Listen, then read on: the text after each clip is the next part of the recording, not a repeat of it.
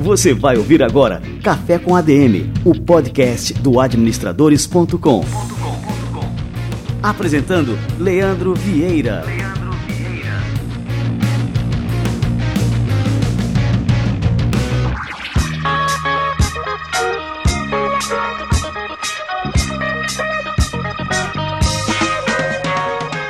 Está no ar mais uma edição do Café com ADM. Este é o nosso episódio número 89. Café com ADM, a sua dose de cafeína nos negócios.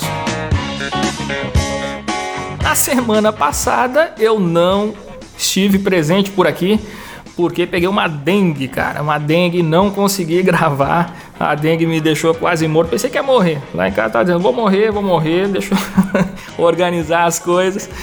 Mas na verdade era uma dengue, já tô melhor, tô de volta, então por isso que a gente não teve é, um episódio aí na semana passada. Este é o nosso episódio número 89. Lembrando que agora é a última semana, essa é a última semana para você concorrer ao livro A Sutil Arte de Ligar o Foda-se do Mark Manson, bastando comentar neste episódio ou no seu aplicativo de podcasts sobre o Café com ADM.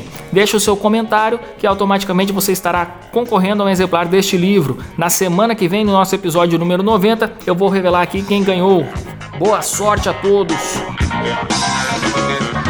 Hoje no nosso podcast a gente vai falar sobre varejo, varejo, as oportunidades do varejo, o que, que o varejo tem que fazer para enfrentar a crise, como inovar no varejo. E a gente trouxe simplesmente um dos maiores experts brasileiros sobre o assunto, o Caio Camargo, que daqui a pouquinho chega por aqui. E antes disso, a gente vai receber aqui a turma do Conselho Federal de Administração e o nosso quadro Somos ADM. Você vai ouvir agora Somos ADM, com Wagner Siqueira, presidente do Conselho Federal de Administração.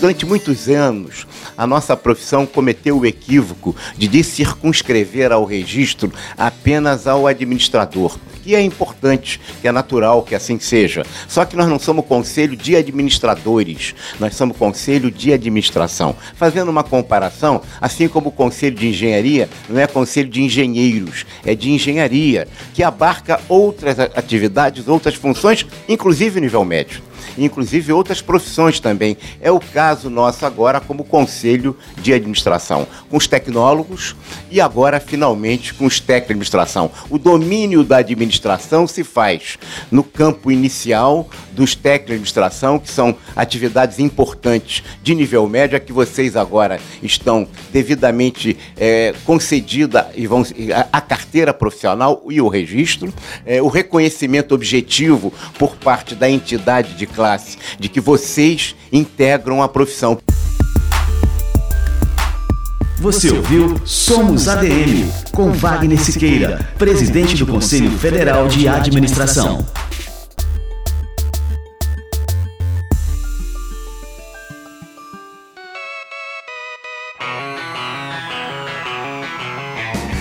Maravilha, o Somos ADM é fruto de uma parceria exclusiva entre o Conselho Federal de Administração e o administradores.com.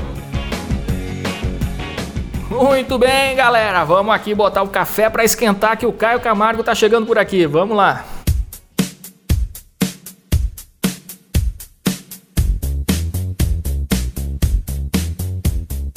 Ele é arquiteto, blogueiro, palestrante, professor, executivo, investidor anjo e empreendedor. Ele criou um dos principais sites sobre o varejo no Brasil, o Falando de Varejo, que está no ar desde 2008. É uma das principais autoridades no mercado brasileiro quando se trata de varejo. É autor também do livro Arroz, Feijão e Varejo, que foi lançado em novembro de 2016 pela editora Jovens Escribas. Caio Camargo, cara, que satisfação, seja muito bem-vindo ao nosso Café com ADM. Muito obrigado, Leandro. Baita de um prazer estar contigo, cara. Começamos essa jornada digital aí muito próximos, né, cara? A gente tem um, vocês são um pouquinho mais velhos do que eu nessa parada. E é um baita de um prazer hoje ser um parceiro de vocês aqui e a gente tá, tá fazendo parte desse café com a DM aí contigo hoje, cara. Muito bacana. Show de bola. E é um prazer te receber aqui, cara. Pô, fazia horas que eu queria falar contigo, falar sobre varejo, bater um papo aí que é sempre bom falar com quem entende, né, cara? Ô Caio, vamos lá. Pra gente começar, eu quero saber, só pra turma saber, como é que um arquiteto acabou migrando para essa área de varejo e se tornando um dos principais experts no Brasil sobre o assunto. Rapaz, você sabe que assim, é, depois de 20 anos de carreira, hoje eu tenho trabalhado muito mais próximo do universo de startups, né? E o pessoal sempre brinca comigo com essa história de, pô, mas você é arquiteto, né, cara? Onde você veio para isso? Eu falo, olha, o que eu mais prezo hoje nas empresas, quando a gente fala em startup, uh, né, neoempreendedorismo, inovação, é exatamente esse novo mindset, né? Da gente ter a habilidade de se adaptar, ou a tal da palavra da moda, ser resiliente, né, às oportunidades, né, cara? E eu acho que o que aconteceu com a minha carreira foi isso, né, cara? Então eu comecei, eu, eu fiz uma a opção de, de arquitetura por uma questão que eu gostava de desenho quando era criança, ou seja, entrei para um caminho totalmente torto da arquitetura, mas desenvolvi o gosto pela arquitetura e queria me tornar um arquiteto ao fim do curso, né? Fui até o fim. Mas, uh, rapaz, desde o. Eu tenho um parente que até hoje trabalha no varejo, né? E acho que desde o, desde o primeiro momento eu acabei tendo contato com o varejo, trabalhando em comunicação visual e comecei a me apaixonar pelo tema. Em comunicação visual é alguma coisa meio que conexa com a arquitetura, ainda mais naquela época, que você misturava arquitetura, design gráfico, tudo num universo só quase. E você trabalhar com loja, na verdade a formação era essa que tinha que ter.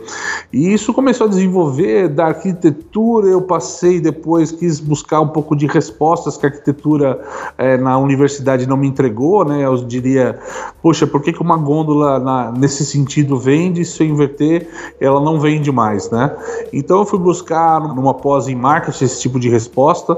Marketing trouxe boas respostas para mim sobre o tema e comecei a desenvolver essa seara de começar a pesquisar um pouco mais o varejo, o comportamento de consumo e dali até que foi mais ou menos que começou a nascer essa história de falando de varejo. Mas uh, mais do que tudo, dali, putz, um caminho gigante. fui namorando com publicidade, na parte de planejamento para algumas empresas, trabalhei em empresa de branding e retail experience ou seja, comecei a entender a importância de você pensar desde o início o negócio, não importa se é varejo, indústria ou até carreira pessoal como marca, né, cara, que isso é uma coisa muito forte e venho acompanhando esses traços aí, como esse universo de inovação vem mudando toda a nossa conversa, mudou o modo de pensar e principalmente o que a gente tem hoje como oportunidade de demanda aí de mercado, né, cara? Então, é, é uma longa jornada, é, é complexa para se explicar, acho que a gente precisaria de uns 10 podcasts para fazer a jornada completa, mas o fato é o seguinte, cara, acho que a parte mais bacana é, eu acho que eu nunca tive medo, cara, de arriscar é, um caminho diferente, sabe? Eu sempre falei assim, sempre algo agregar, e eu acho que essa é a parte importante que a gente deixa para os ouvintes, para os administradores que estão escutando o podcast e para as empresas que estão aqui escutando a gente hoje, que eu acho que é uma coisa que minha carreira acabei seguindo bem essa história de começar a me adaptar frente a novas oportunidades muito rápido, assim, sabe? Isso foi uma coisa na carreira. Muito bom. E tu acabou escolhendo justamente assim um um, dos setores da nossa economia que, é assim, eu posso dizer aqui, eu tenho dados, né, que a gente tem que o varejo brasileiro ele representa praticamente 50% do nosso PIB. E isso é uma, é uma coisa impressionante, né, Caio? E é fundamental aí na geração de empregos, enfim, toda a economia acaba dependendo muito né, do, do varejo. Qual é, é a avaliação que você faz desse segmento hoje aqui no Brasil? Eu, eu, acho que eu vou começar pela questão do, dos números que você falou, né, cara? Você vê a importância no resultado do varejo, mas você é, é nítida a dificuldade que o varejo tem de se impor politicamente ou de se impor até mesmo economicamente falando, né? Então você pega o pessoal da agricultura com uma política muito mais forte, o pessoal envolto na indústria com políticas mais, mais fortes, mas você vê, por exemplo, assim, uma empresa como o Grupo Pão de Açúcar, né? Eles têm, sei lá, equivalem a duas montadoras, né? O que eles ocupam hoje como funcionários, e os incentivos normalmente são mais facilitados para os montadores de automóveis e são extremamente difíceis de chegar na cadeia de varejo. Há um envolvimento hoje de grupos e associações para se criar uma força política para que a gente possa contratar melhor e possa trabalhar melhor e possa organizar esse, vamos dizer, ecossistema de varejo de uma forma um pouco mais interessante é, do, do, ponto de vista do empreendedor do negócio, né? Mas o varejo tem passado aí por poucas e boas nos últimos anos, né, Leandro? Isso é inegável, né? Então o cenário do varejo não está fácil há uma certa estabilização, isso pode ser dito desde o ano passado, que é uma coisa que ninguém conseguiu tampar o buraco, mas pelo menos parou a sangria do mercado. A gente vinha perdendo constantemente, isso em termos gerais, isso foi muito ruim para todo mundo, porque eu digo que as coisas, ao invés de começar da produção na indústria, elas começam no incentivo de consumo, né? Porque se você não tem gente consumindo, não tem empresa de varejo comprando, não tem indústria produzindo. Então, assim, é o contrário. Então você fomenta a produção, mas se não tiver na ponta, quem tiver estimulado a comprar, você não gira o negócio. Então quando você começa a colocar crédito em praça, ou o consumidor começa a se sentir mais seguro para voltar às compras, é o jeito de você girar a espiral para cima no mercado, né? É o jeito de você criar de novo a roda aí numa espiral positiva para a gente começar a criar novos resultados. Então eu falo assim, tudo que tem voltado ao consumidor, sempre ele vai acabar gerando um impacto muito mais rápido na economia do que se a gente girar na questão do top-down, né, da indústria, etc., para ir para o varejo. Brasil ele vem atravessando aí, já são quantos anos que a gente está num cenário aí de crise? Desde 2014, né? Pode botar 14, mais ou menos, vai entre 15 para a maioria, 14 para alguns. Exato, assim. começou ali em 2014, né? Um, um, cenário de crise, até agora a gente não se recuperou é, completamente e isso acaba exigindo do empreendedor brasileiro, o empreendedor de varejo, assim, uma, uma criatividade para lidar com esse cenário que é, que é realmente assim imprescindível, né, cara? Agora eu vou perguntar aí a pergunta pro especialista, né? Pô, a gente está falando aí varejo. Quando a gente fala em varejo, a gente está falando é, desde as microempresas, o cara que não tem assim nenhum funcionário, que é ele que toca tudo ali, faz de tudo, até assim empresas que já têm um, um certo porte, né? E já tem uma estrutura um pouco mais profissional, digamos assim.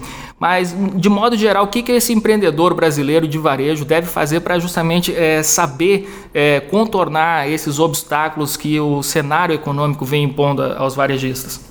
Acho que tem duas coisas importantes aí, Leandro, na tua pergunta, né? Primeiro, você começou a falar o que, que é o varejo brasileiro, né? E eu acho que essa é uma coisa que o mercado não entendeu, é, é exatamente essa questão que o varejo não é, desculpa citar marca, mas só para a gente usar bem claramente para as pessoas que estiverem escutando a gente, varejo brasileiro não é o que a CIA, Magazine Luiza, Casas Bahia, Pão de Açúcar, Boticário fazem, entendeu? É, é muito fácil você tangibilizar pelo porte dessas empresas o que elas estão fazendo no mercado, mas acho que o varejo principal você tem dois cenários. Você tem esse microempresário que você falou que é o cara que toca sozinho o negócio, e eu acho que o menos assistido de todos, cara, não é nem a ponta e nem a base, é o cara do meio, cara. E eu venho defendendo isso meio é, mais pesadamente aí nesses últimos tempos, cara, porque a gente tem acompanhado o mercado e esse cara que começa a ter duas lojas, três lojas, ele começa a passar por um outro tipo de questão que ele começa a pagar mais imposto, ter mais equipe e não tem nada adaptado para esse cara. Ou você tem uma coisa de solução de mercado, treinamento, etc., para o cara muito pequeno que não atende esse cara mais no porte que ele está, ou as coisas estão no salto de milhões que está lá no cara da ponta, que esse cara não consegue ser tangível, que esse tipo de coisa não é tangível para ele, tá? Isso é muito difícil. Agora, tem um problema crônico que pegou todo mundo do varejo de saia curta, que isso historicamente no Brasil nunca havia acontecido, que é uma palavrinha simples e que todo mundo conhece, mas que ninguém botava em prática, que chama produtividade, cara, tá? Varejo, ainda muito a cultura do varejo é o abre porta, deixa acontecer, fecha a porta, quanto que deu no dia, né? E isso em todos os segmentos de todos os portes, no Brasil inteiro. E essa cultura, essa questão da crise, que dessa vez pegou muito mais gente do que deveria, né? E aí você pega aquele varejista de 30, 40 anos de estrada que fala: já passei por crises antes, são tempestades que a gente sempre sobreviveu. Teve cara que não aguentou, não aguentou dessa vez. Por quê? Você usou uma palavra na pergunta anterior de recuperação, né? Nós não vamos recuperar a economia que a gente tinha, cara. Isso eu sou, tenho uma crença absoluta sobre isso, né? Eu venho dito, dizendo para as pessoas desde o começo da crise que o mercado que você tem hoje é o mercado que você vai ter nos próximos anos. Então, você tem que aprender, sobretudo, a ser lucrativo com o que você tem hoje. Então, essa questão de ser lucrativo e começar a dar resultado mais rápido, ela passa principalmente pelo pilar de produtividade. Se esse cara não conseguir entender o quanto ele perde no dia de venda hoje, né? Ou seja, o quanto ele atendeu mal e deixou de vender, o quanto ele faltou mercadoria ele deixou de atender, o quanto ele não tinha equipe disponível ele deixou de atender, certo? Então, todas essas pequenas coisas que nós como consumidores enfrentamos todos os dias são perdas, né? Então assim, o cara não está vendo isso, não está vendo o que está acontecendo, e isso é a cadeia completa do varejo, tá? Isso do cara pequenininho até o topo de linha dessa história, até o topo da pirâmide dessa história, depende do mercado que você fala, tem um player diferente. Mas é exatamente isso. Então, assim, isso é uma questão que eu acho que a principal questão para todos os negócios hoje, cara, é botar no lápis, no papel, tudo que está acontecendo na loja, Leandro. Sempre, o que ele vendeu, quanto a gente ele atendeu, como ele converteu esse negócio, para começar a entender e começar a buscar é, muito mais do que deixei de vender 10% nesse mês. O que, que aconteceu, né? Preciso vender 20% a mais. Falar de venda é muito fácil. Mas para você falar de venda, você precisa entender qual é a tua produtividade, senão você não consegue escalar a venda hoje. A venda deixou de ser uma coisa de só preço, só ter um produto, ela passa por hoje uma série de questões. Você tem o cara buscando coisa no e-commerce, etc., comparando você o tempo todo contra o negócio, você tem o cara do atendimento, que existe sobre atendimento gigantesca hoje. Então tem um cenário muito mais aí competitivo para esse cara hoje pequeno e que ele precisa se adaptar ao quê? Sendo produtivo, não tem outro jeito. Você falou agora nessa última parte da tua resposta sobre o e-commerce, né?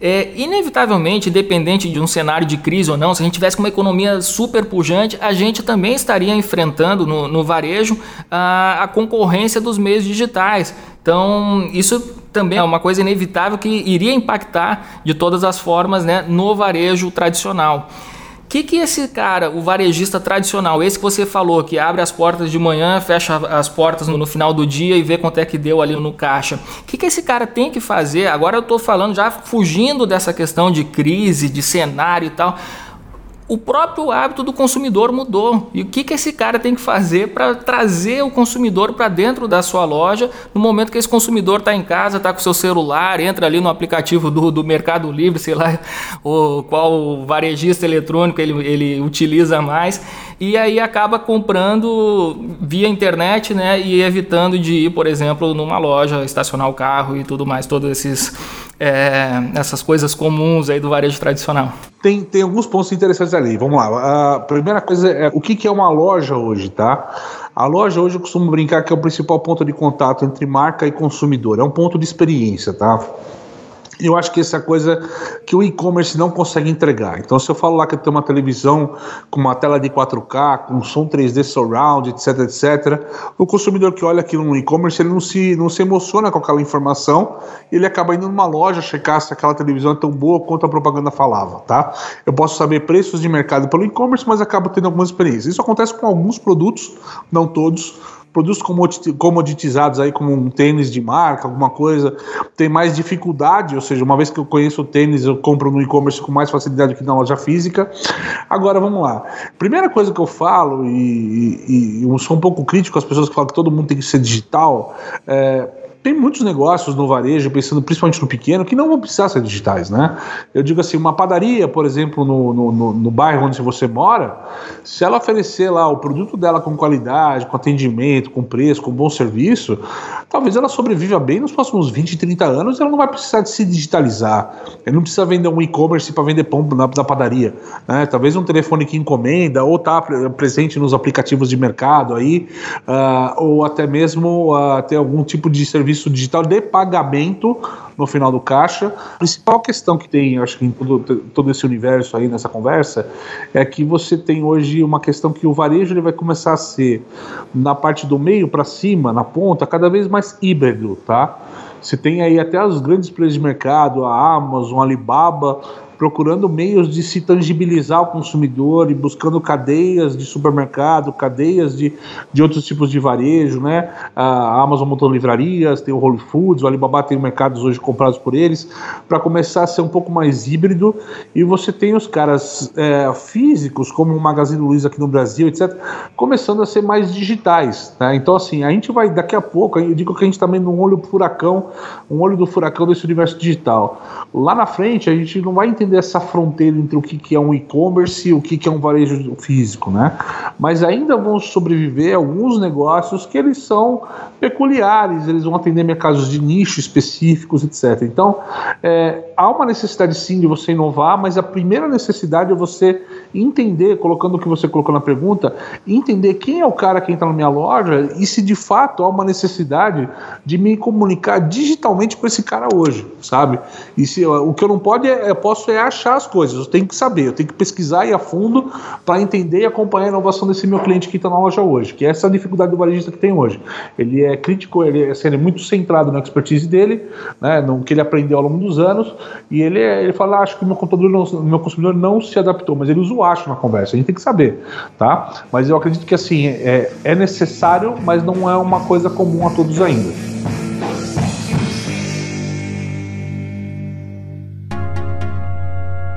Cara, você falou uma coisa que, que eu acho importante é, quando a gente fala de inovação no varejo, é que é justamente quando o consumidor entra na nossa loja, a riqueza dessa, é, dessa experiência do consumidor entrar na sua loja, a oportunidade que traz, é, o consumidor está ali dentro do, do, seu estabelecimento, isso é uma coisa é, que, que, os varejistas não têm a consciência de, de quão importante isso é, né, cara?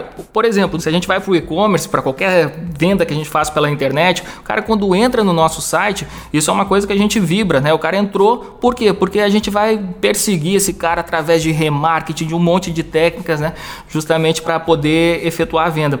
E o cara que está ao vivo ali no, numa loja, entra na loja, olha os produtos, tem a possibilidade, né? Tem um contato, né? Com o teu ambiente ali. O varejista, ele não sabe aproveitar esse momento, né, cara? Quando o consumidor entra e daí? Ele deixa o cara ir embora, não comprar nada e nunca mais, sei lá, não vai ter um remarketing, né, desse cara aí.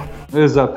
E você vê, né, cara, assim, obviamente existem hoje ferramentas que estão possibilitando o varejo físico olhar para isso eu diria para você que a gente está muito mais tangível ao médio ou pequeno mercado do que já teve há dois, três anos atrás. Então você tem tecnologias aí a 50, 100 reais mês, que ou seja, que são assim possivelmente eh, custeáveis para esse cara hoje pequeno empreendedor e que costumam trazer algum resultado de insight para esse cara que favorece ele a começar a trabalhar, tá? E as empresas têm trabalhado muito entendendo esse mercado nessa faixa aí próximo a 100 reais em termos de serviço para não fugir muito dessa conversa, tá? Do que é possível para esse pequeno empreendedor hoje. Tem uma brincadeira bacana nessa história também que lá atrás, quando o varejo era pequeno, né? O varejo brasileiro ainda estava tava engatinhando, você tinha a cultura do dono da loja no balcão e aquele cara conhecia o, os arredores dele, os consumidores do bairro dele, como ninguém, né? É, nós estamos avançando para a tecnologia e a partir do ponto que a gente perdeu o tato, o que a gente está querendo hoje é que a tecnologia faça esse papel do, do expertise do dono do balcão, da cabeça do dono do balcão, que era conhecer como ninguém o seu consumidor. Eu falo que quanto maior a loja hoje, mais ela precisa de tecnologia para começar a entender o consumidor dela como o pequeno negócio entende hoje. Você tem pequenos negócios ainda no Brasil que ainda operam num caderninho, cara, entendeu? E isso não é raro. No meio do Brasil, no, no Brasil aí do, dos sertões, no Brasil dos grandes interiores, você acha isso facilmente acontecendo no país ainda, né? Mas é aquele cara que conhece o RG do cara que vem comprar com ele, né, cara? Assim, conhece a família, sabe o nome dos filhos e então sabe tudo que está acontecendo aos arredores. E a gente está querendo tecnologia realmente para começar a entender esse cara nessa história. O que, que esse cara gosta, o que, que esse cara não gosta, o que, que eu posso comprar para esse cara para atender ele melhor e funcionar desse jeito. É isso aí que está acontecendo hoje. Ô Caio, você falou também da Amazon, falou do Alibaba. É, com relação à Amazon, a gente tem visto uma série de, de movimentos. Você falou, comprou a Whole Foods, fez aquela loja é, em que o cara entra lá e não tem caixa, né? Você pega o produto e o negócio já sai debitado automaticamente ali no, no seu cartão. Quando a gente olha para isso, assim, hoje em dia a gente ainda vê um cenário tipo Black Mirror, né? Uma coisa muito futurista. Só que isso, assim, inevitavelmente, a gente colocando alguns anos na frente, aí 10 anos na frente, isso aí vai acabar impactando de forma geral o varejo, né? A forma como a gente compra, a forma como a gente é, se relaciona dentro das lojas que, que a gente pode esperar aí desse futuro do varejo com essas empresas como a Amazon aí liderando é, e utilizando a tecnologia dessa forma que a gente não consegue nem imaginar onde a gente pode chegar? É engraçado. A gente vem falando muito de omnichannel no varejo, é uma palavra que está muito disseminada mundialmente no varejo, que é esse consumidor digital e como a marca, as lojas operam com esse cara, né, etc. Mas eu acho que a gente tem um próximo estágio nessa questão e no site do Administradores tem esse artigo para o pessoal que está escutando a gente, chama Omni Brands, né? E eu acho que a gente vai começar a passar numa Omni de onipresença, né, da presença em todos os locais ao mesmo tempo, né? Vem lá que a gente fala sobre religião e tudo mais, mas uh, a questão do, da, dessa onipresença da marca. Então, o que uma Amazon está começando a, a, fazer, o que um Alibaba, um Google, uma Apple começa a fazer ao redor da vida do consumidor, cara, vai muito além de uma marca de venda de produto, né? Então eu começo a, de fato, pô, o cara, sei lá, o cara acorda, bate num despertador da, do, do, da, do, do Amazon Echo, pergunta para ele qual é a agenda do dia dele, que é como, como se fosse uma secretária, pede para fazer a compra, pode pedir daqui a pouco um carro pela Amazon e não pelo Uber, tá, etc. Vai, vai, trabalhar no escritório da Amazon, né? Ou seja, a vida dele começa a ser, cara, um, a Amazon começa a abraçar a vida desse cara como um todo, né, cara? Ele vira uma, ele vai começar a viver uma bolha da marca, né? Eu não sei se a gente vai chegar nesse mercado crítico que parece uma história de Black Mirror, tá como você colocou, né? Mas eu, eu acredito que essas coisas estão acontecendo com uma velocidade muito maior para esses players, cara, porque primeiro que eles estão apostando, a gente usou muita palavra de tecnologia durante os últimos tempos sobre disruptivo, entendeu? E o problema do disruptivo é que às vezes você tem que criar novas culturas para que o disruptivo funcione. E eu acho que o que esses caras estão sendo muito inteligentes em fazer é que eles estão criando pequenas mudanças no nosso comportamento, mas que causam sim grandes revoluções, né? Então, o que o Uber fez, por exemplo, lá, lá pra gente, aqui no Brasil e no mundialmente falando, para mim não é uma questão de um aplicativo que eu chamo táxi, isso não é tão disruptivo, isso poderia ter a qualquer momento. É, a, a, grande questão que o Uber trouxe pra gente, por exemplo, é você saber quanto você paga no táxi antes entendeu? De você fazer a corrida. Que antes o pessoal tinha o dinheiro contado no bolso para saber quando pegava um táxi. A vida corrida das pessoas fez com que a gente criasse um Netflix que eu posso televisão a hora que eu quero. E, e essa nova sociedade, esses novos ritmos, o pessoal está apostando em pequenas doses de evolução, e eu acho que aí não é inovação, mas evolução na maneira como a gente transforma as coisas, é, upgrades de consumo, updates com as marcas, que vão transformar esse mercado. O, o norte eu acho que vai, vai ser esse. Se vai virar esse modelo, aí depende do mercado, depende do, de transformações que hoje a, a, gente brinca, né? Em administração a gente sempre falava, como é que vai ser a empresa daqui cinco anos? Faz um plano de negócio para mim de cinco anos. Cara, um cara que fala que consegue fazer um plano de negócio de cinco anos bem estruturado é gênio. Sem dúvida, cara. Não, isso é impossível, né? Isso já não existe mais. Né? não existe mais, né, cara? Então, assim, são questões que são difíceis nessa conversa, né? A gente está vivendo esse tempo volátil, né? Que é, eu acho que é o maior drama para todas as empresas é essa. Quando a gente fala de inovação, tecnologia, como a gente está falando, no momento que eu entro na brincadeira, né? Em que hora que eu pulo na piscina nessa conversa, né? Porque tem coisas que a gente fala que passam pela gente com uma velocidade impressionante. É, é, nós estamos aqui no meio do. Estamos em pleno julho dessa conversa, certo? Comecinho de julho, ou seja, do segundo semestre, mas há seis meses atrás, que para uma vida de empresa isso não é nada, o mercado estava chacoalhado com a história de criptomoeda. Né? E o que, que vai acontecer, o que vai mudar, o que os caras vão começar a comprar criptomoeda e o assunto deu uma baixada em seis meses gigantesca. Imagina se eu pego a inércia de uma grande empresa e viro ela inteira com foco para uma novidade dessa, né? Então tem todo esse mercado, o que, que eu faço com a inércia da minha empresa, uma empresa que tem não sei quantos mil funcionários, né? E, e, isso eu uso muito a favor do pequeno negócio. Eu falo assim, cara, você tem dois funcionários na tua loja, é você e dois funcionários. Se você hoje à noite você resolver atender de um jeito diferente, amanhã você chega na tua loja, conversa com os funcionários, a tua empresa está tendo um jeito diferente. Uma empresa com 2 mil funcionários vai ter que consultar uma empresa que faça 2 mil versus o preço do treinamento versus o time sheet dessa história, que vai levar seis meses para fazer o que você faz numa noite. Então, assim, é, é, incrível essa questão da inovação e a inércia, como é que a empresa se transforma, né? E se está na mão dos gigantes a inovação, os caras estão perdidos e falam assim, puta, onde eu aposto? De que maneira que eu aposto em inovação ou tecnologia hoje?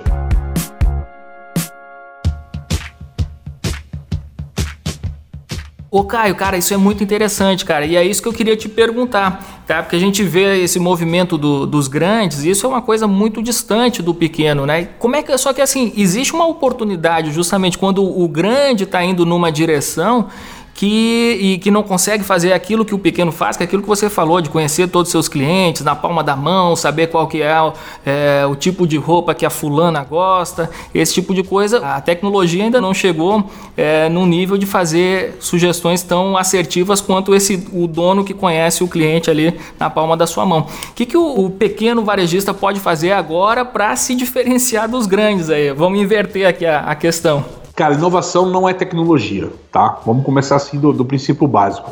Inovação não é software novo, não é hardware novo, não é computador, não é Black Mirror. Você pode inovar do jeito de atender diferente. Você pode inovar do jeito que você entrega o produto na mão do seu cliente. Você pode inovar na sacolinha que o cara carrega no negócio para você fazer buzz, certo? Então assim, eu acho que a inovação ela, ela, passa pela questão de atender primeiro a expectativa e uma coisa que eu sou muito crítico, né, né Leandro? O pessoal vem brincando de colocar upgrades do varejo 4.0, indústria 4.0 eu falo assim, pô, a gente tá falando de varejo 4.0, daqui, 5, daqui a pouco 5.0 alguém inventa o termo, e na rua eu não encontro 0.5 ainda, cara, entendeu? Eu não encontro o básico da conversa, né? A gente ainda tem problemas crônicos no que é o arroz feijão do negócio, né? É, que é o atender bem, o, o, ter um bom ambiente de loja, se preocupar com a experiência de compra do cliente, o mínimo necessário às vezes a gente encontra, mesmo em marcas consolidadas, né? Então acho que a primeira coisa é o seguinte: você, só, você tem que atender a expectativa do teu cliente, ele, ele tem uma expectativa a tua marca, com o teu produto, ele tem que ser bem atendido. Ponto. A partir desse momento, é, o que, que eu causo como inovação para surpreender esse cara?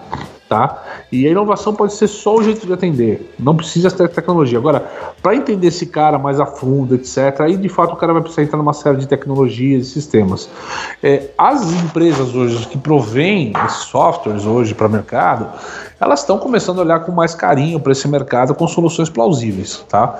Então, assim, existe uma tendência grande de se ter uma solução cada vez mais, vamos lá usar a palavra omnichannel nessa história, onde você possibilite com mais facilidade para que esse pequeno empreendedor se digitalize de uma forma mais rápida, tá? Mas eu sou enfático em dizer que você tem que tomar cuidado, não é para todo mundo esse caminho, né? O cara quando pensa em fazer um e-commerce, ele tem que pensar que ele vai vender para além do bairro dele, se ele vai conseguir entregar e que forma que ele entrega, como é que ele fecha a conversa. Então, são coisas às vezes que estão além do, do know-how do varejista e que isso não é uma brincadeira, né, cara? Isso é uma coisa complexa. Se você é, cria um mercado que você não consegue atender, o tiro sai pela culatra. Né? Então tem que ser um pouquinho mais de um pouco mais de ponderação nessa história. Então, o que, que você é, resumiria aí, Caio, pra gente? Quais são as principais competências aí que um varejista de sucesso deve ter? Vamos falar um pouco de tecnologia que eu acho que o cara vai ter que ter, e eu acho que isso é inegável hoje, tá, Leandro? Vamos falar assim, mesmo talvez o médio ou pequeno, tá?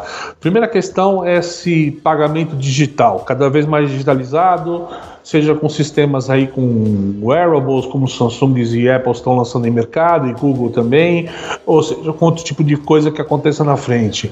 Esse tipo de tecnologia, ela vai demandar rápido com que o varejista se transforme e aceite isso. Nós temos no Brasil ainda varejista que não aceita cartão de débito e crédito porque reclama da taxa da maquininha, cara, tá? Eu diria para esse cara que é mal necessário e tem que ter, ponto. Se, o que ele tá perdendo é muito mais do que ele tá deixando de pagar, cara. Então, assim, esse é o primeiro cara. Isso eu tô falando pra gente pensar o cara pequeno, pequeno, pequeno do, do Brasil, tá? Então, assim, ele, ele tem que fazer isso. A gente tem uma população no Brasil assim, bancarizada gigantesca aí, nós estamos acima de 40%, se eu não me engano, nessa taxa, não sei o número correto, mas acho que 42 ou 45% da população do Brasil ainda não tem conta em banco. Então, esse universo do digitalização do, do, do, do comércio brasileiro, ele vai demorar um pouco, mas falando principalmente de grandes centros, onde isso é mais forte, faz total sentido esse cara se adaptar rápido, tá? o segundo é o seguinte, é, nós estamos vendo o varejo começar a se adaptar e ter cada vez menos áreas de venda e exposição, e usando essa digitalização dos meios dele para diminuir o espaço e melhorar a questão de, de espaços aí de locação que ele usa, etc. Tal, ele começar a ter diminuir o custo disso, tá? Tem grandes cadeias de, de, de varejo hoje que estão diminuindo as lojas pela metade e trabalhando com o que a gente chama de gôndola infinita, né? Que é uma tela que você pode fazer a compra complementar a qualquer momento. Então, eu já vi varejista de esporte, por exemplo, que ele não tem suplemento na loja, só que ele tem uma tela que eu posso comprar suplemento na loja dele. Então, é o One Stop Shop, é uma coisa que o cara lá que vem fazer o esporte, ele compra num lugar só tudo que ele precisa para fazer. Então, são, são questões que o digital vai ajudar esse cara, tá? Então, pode ser um cara pequeno adotar isso, é possível, pode ser um cara médio adotar isso, já começa a ser quase necessário e mandatório, tá? Então, assim, o cara para crescer, ele vai precisar de tecnologia, não tem jeito. Mas eu acho que principalmente a essência de tudo nisso, tá, Leandro? Tá em saber quem é o seu consumidor. O varejista brasileiro não sabe quem é o cara que está entrando na loja hoje. Ele ainda fala em vender para classe social, isso é um erro crasso, sim. Ah, eu vendo para classe B. Classe B não existe no Brasil quando a gente fala de compra, cara, tá? Você vê lá as marcas próprias, ou o tamanho do mercado que compra, aí foi lá no universo inicial das marcas próprias, ele foi criado para atender um consumidor de C, D, E, né? E você vê o cara muito mais da classe média brasileira consumindo marca própria, e aí as grandes marcas de mercado privilegiadas sendo muito mais preferenciadas para esse consumidor uh, da classe C, D, E. Mas o que acontece nessa inversão de valores é que uh, o consumo é diferente, a quantidade de consumo é diferente nessa história história toda, né? Então, assim, tem um universo de coisas que ele precisa entender quem é o cara que entra na loja dele, quem é o cara que está comprando com ele. Isso, cara, a dimensão disso é gigantesca. Se eu estiver falando do mercado de nicho, ele é específico. Se eu estiver falando do mercado de massa, ele começa a mudar para alguns drives. Mas eu acho que a principal essência é a seguinte: se você não sabe quem entra na tua loja, se você só acha que o cara é desse jeito, você não está sabendo o que vender para esse cara hoje, cara. Tá difícil. E agora, Caio, a gente vai fazer o nosso quadro Livro da Semana e eu quero saber aí que você conte pra gente um pouco mais sobre o arroz, feijão e varejo. Vamos lá. Livro da semana.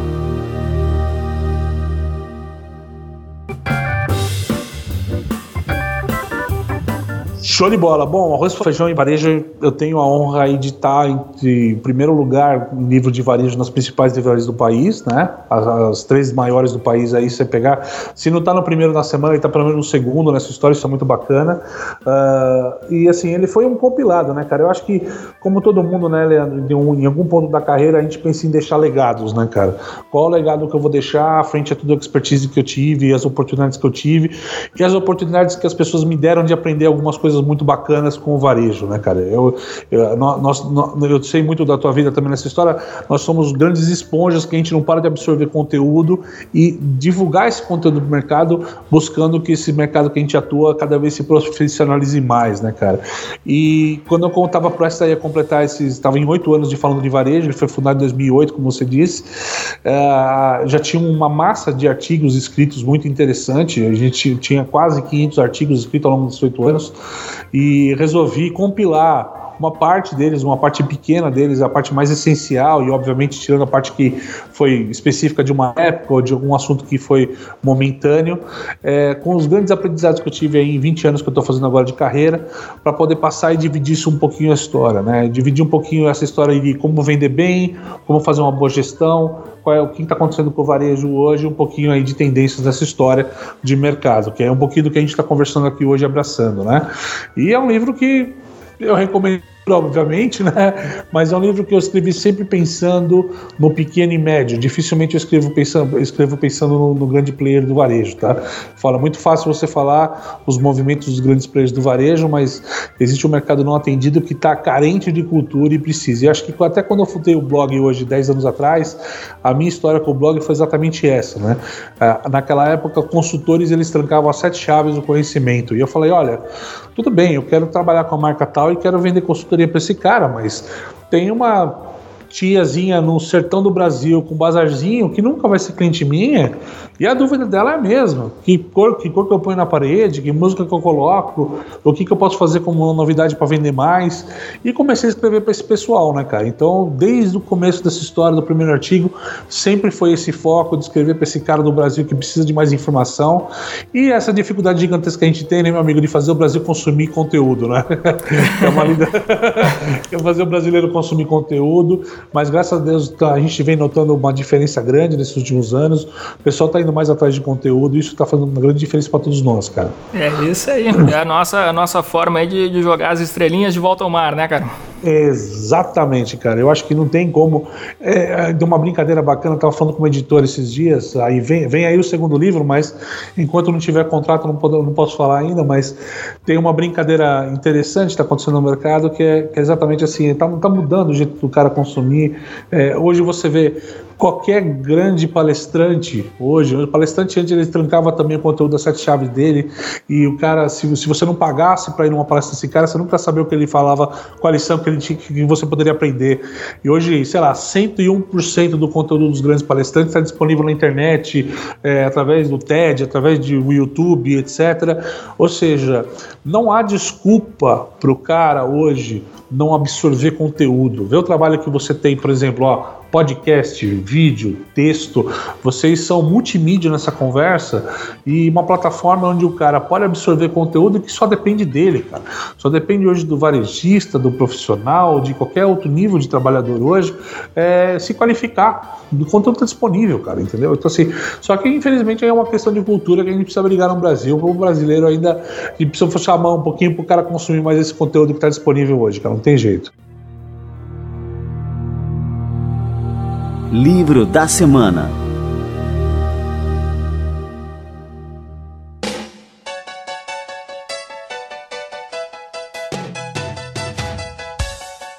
Pô, cara, eu quero te agradecer demais aqui o nosso bate-papo. Eu que agradeço foi... a honra, cara. Cara, sensacional. Muito obrigado, cara. Muito obrigado, Leandro. Uma honra estar com todos vocês. Um baita abraço para todo mundo aqui que está assistindo no podcast, cara. Valeu demais, Caio Camargo. Grande abraço, meu amigo. Valeu, cara. Obrigado.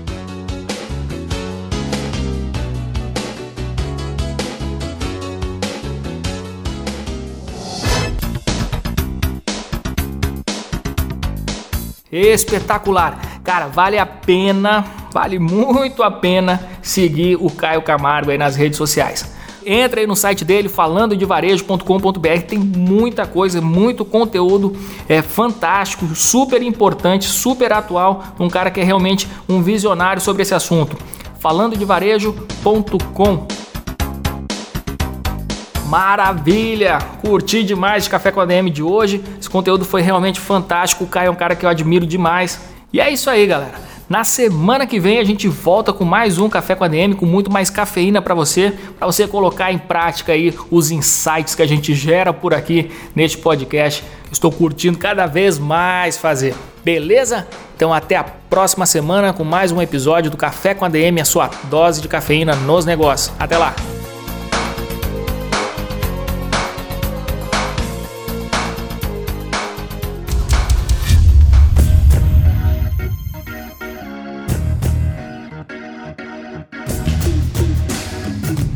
Você ouviu Café com ADM, o podcast do administradores.com.